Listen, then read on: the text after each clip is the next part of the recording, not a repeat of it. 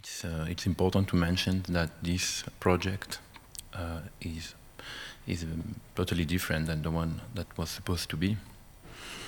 But there is something also that could be interesting to, to speak about is that uh, the image of the communication that you use for the exhibition, which are actually plastic bags, were uh, totally, I mean, um, it was absolutely out of my mind when I proposed them the project of the plastic bags. And my assistant told me, "Did you did you see the the invitation? Because you proposed this project that you did four years before." And I said no. And she said, "Have a look on this invitation because the invitation and all the visual communication is it's a, is a plastic bags." It's very interesting actually because my way of using the plastic bags is has nothing to do um, with this symbol of globalization. I'm, I'm just trying to go beyond this. As I'm using the, the, the plastic bags, I don't know if some people know this work I did also, which is called Ghost. I'm using the plastic bags as, um, as a medium to, for sculptures. So I don't know if someone has a plastic bag here. I can show you an example. Um, no, nobody has a plastic bag with him. So if before the end of the of this presentation I can have one, I can I, I can give you an example. So the it's it's it's a bit small, but I can try.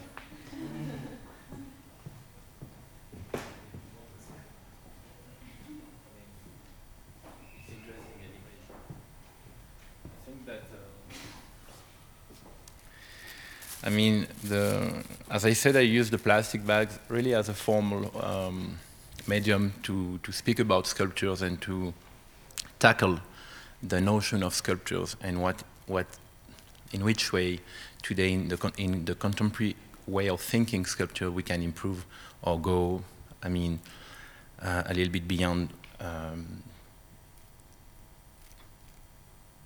both the, I mean, our way of thinking and, and what's happened in, in all art history until today. I have to speak about um, uh, this notion of emptiness, the void, that many, especially I was listening you before in your explanation, I think that with my background, especially Muslim, we have a strong, we had a, a strong influence of the Asian um, way of thinking the void and the emptiness. Uh, I have this sentence, I have many sentences of the Chinese philosopher Lao Tzu, but one of the most, I mean, influential in my work and my way of thinking is that when he said that uh, men create things, but it is the void that gives them the meanings. And I, actually, when I was teenager and I, I, I read this, this sentence, of in which at which point the void is giving the meanings of the fullness. I really, it really disturbed me a lot. I feel anguish. I discovered the notion of uh, infinities and eternity. So infinities as a space and eternity as time. And actually, this work of uh, empty uh, plastic bags it is all about this. If you, if, if I take this, this, this, this plastic bag and I give it I mean, a shape like this. Uh, I'm, I'm, I'm, I'm very interested by the, both the, the, the, the, fact that as soon as he get a shape, he's, um, he's, um, he becomes a sculpture. But he be, it, it, it, it becomes a sculpture, it becomes a sculpture both in these, um, let's say, in these infinities has a space, he's like embodying the void which is inside and outside by these shapes. But it, it is for me also another question of void, which is, I would call the temporal void. That's why uh, I was speaking about um, how much this installation, how much these plastic bags reveal the kind of oxymoron between the infinities and the eternity. Why?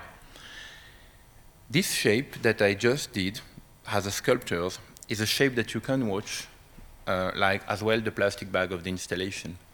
But the, the feeling you have with this object, because you know that it's fragile, you know that I saw many people who are like blowing to move to make it move.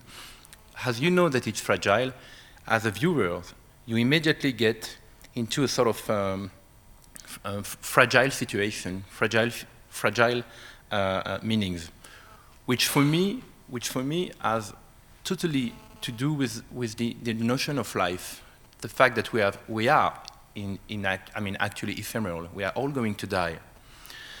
The second thing is that, so it is fragile physically. It is, I mean, embodying the void physically, the void which is inside, the void which is outside. But because this fragility, it is also embodying, it embodies a temporal void. If now I destroy it, and I take it, I keep, I keep the bag with me, you will, you will have, I mean, we, the image and the shape of this vo void will remind in you, in you, in your mind, in you as a remember, you will remember this, this shape has an experience, has something that did exist and now it's over. This is only possible to dem demonstrate with such fragile elements, with such fragile uh, uh, materials like plastic bags or aluminum foil. That's why I use them. But it's actually, I mean, you can definitely create a metaphor between this fragility and the life, I mean, your life, I mean, anything which, which exists. If you go to see, I don't know, it, uh, Peter Bruegel paintings in, the, in Vienna, in the Historisches Museum, you will have in this, let's say, Babel Tower, an impression. You can be an impression of watching a painting that has been painted more than 400 um, years before. It looks eternal. It looks like it has always existed. But we know that in 500, maybe, I don't know, 500,000 years, maybe it will disappear. It will become dust. It's like the Mona Lisa. I think that has a, uh, I read one time in a,